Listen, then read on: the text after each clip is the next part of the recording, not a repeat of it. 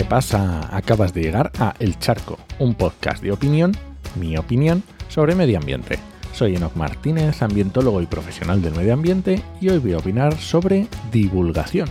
Pero antes, este podcast pertenece a Podcastidae, la red de podcast de ciencia, medio ambiente y naturaleza, y lo puedes encontrar en elcharco.es.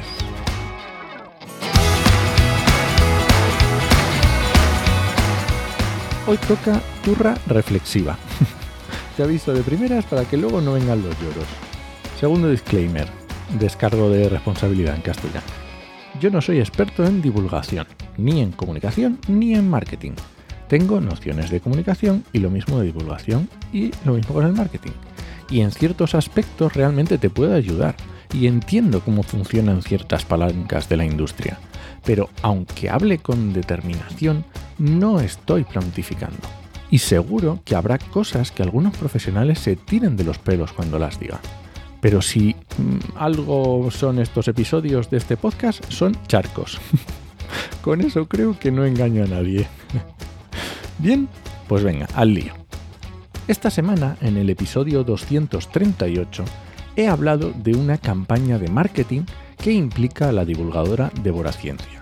Si no lo escuchaste, puedes ir a escucharlo, son seis minutos y medio, y más allá del ejemplo concreto, que tampoco entro a analizarlo en profundidad y que además en redes sociales hay muchos profesionales que han explicado más aspectos de los que yo entro en el podcast, contaba que Débora es una vieja conocida para hacer comunicaciones polémicas, vamos a llamarlo así, que casualmente están involucradas en determinadas industrias y que casualmente son de las más contaminantes.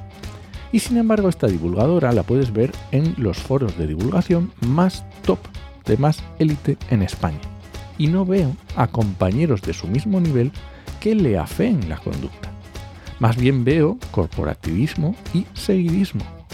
Hasta tal punto que te la puedes encontrar en órbita laica, un programa de televisión en televisión pública sobre divulgación el sueño de cualquier divulgador Nobel es aparecer en órbita laica. Y no quiero criticar al programa, que hace mil años que no lo veo, que a lo mejor ahí cuenta cosas súper rigurosas y de una forma muy didáctica, no lo sé.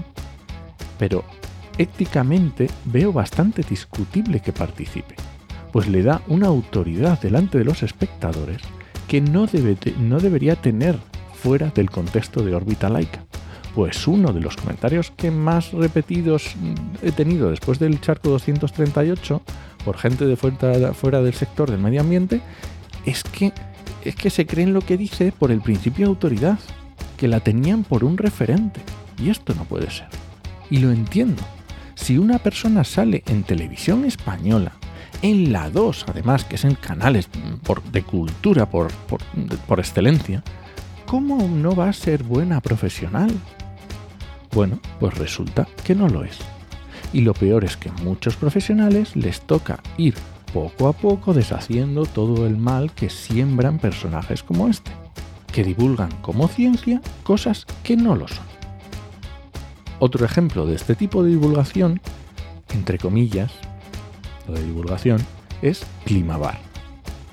No son nuevas mis críticas a su forma de divulgar, aunque hace mucho que no las nombro porque tienen la piel muy fina, la verdad. Aunque sí he hecho episodios dedicados sin nombrarlas. Y hablo de su forma de comunicar, que entiendo que te puede gustar más o menos y es cuestión de gustos, eso está claro. Pero también puedo entrar en el mensaje, aunque también, como intento no verlas, pues no me voy a meter. Pero hay algo que me es imposible ignorar, y es la forma. ¿Cómo es posible que una divulgación donde las protagonistas salen bebiendo alcohol salga en todos los sitios? Pero qué locura es esta. ¿Sabemos que el alcohol es la droga más dañina? ¿Tres veces más dañina que la heroína y el crack? ¿Cómo es posible que no pueda salir fumando y pueda salir consumiendo alcohol? ¿Cómo es posible que en la televisión esté regulado el horario en el que salen anuncios de bebidas alcohólicas y no en redes sociales?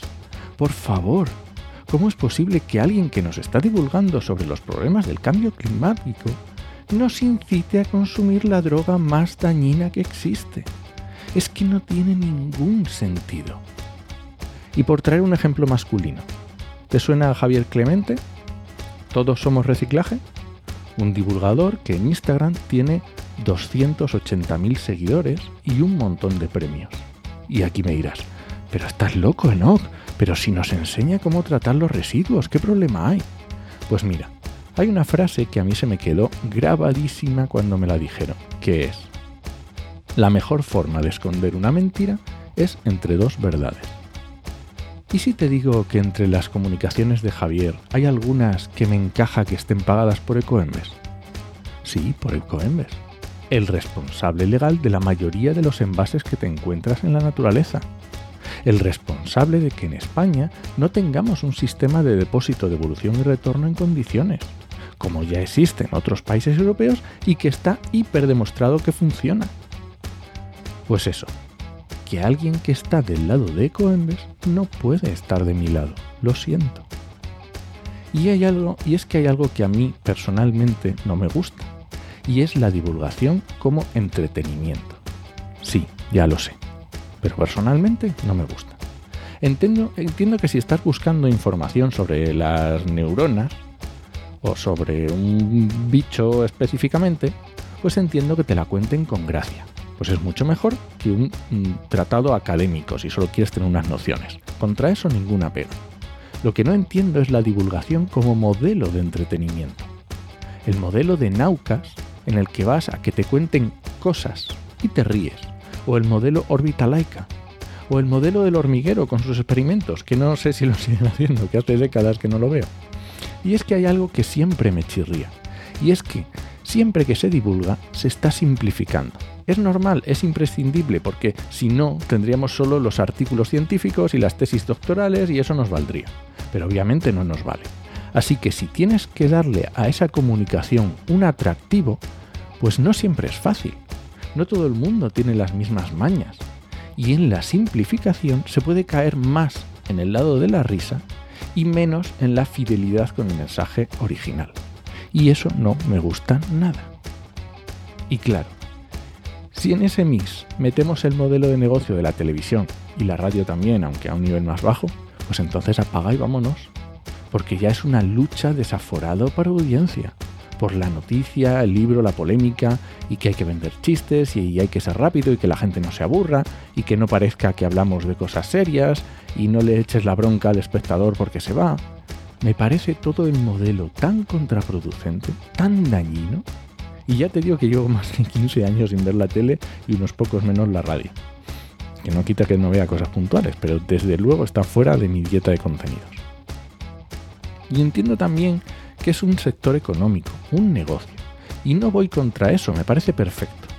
Pero queremos divulgadores para que transmitan un conocimiento científico, un descubrimiento, un determinado problema ambiental, o queremos divulgadores que vivan por y para la divulgación. Dame lo que sea, pero yo tengo que convertirlo en views, en seguidores, para que pueda pagarme una marca para hacer una colaboración. Y mucho ojo, porque en el sector ambiental está a punto de salir la nueva normativa contra el greenwashing. Tenemos una nueva directiva europea a las puertas. Si todo sale bien, la aprobará el Consejo el día de San Valentín de, este año, de 2024. Si no te has enterado, escúchate el episodio 35 del podcast de RSC, que ahí lo explicamos y verás que es muy interesante y va a cambiar algunas cosas que ya claman al cielo. Y bueno, no me enrollo más. Entiendo que no estés de acuerdo con muchas cosas de las que he expuesto, mm, otras se me han quedado en el tintero para que esto no sea infinito, pero me doy por satisfecho si al menos te han hecho reflexionar.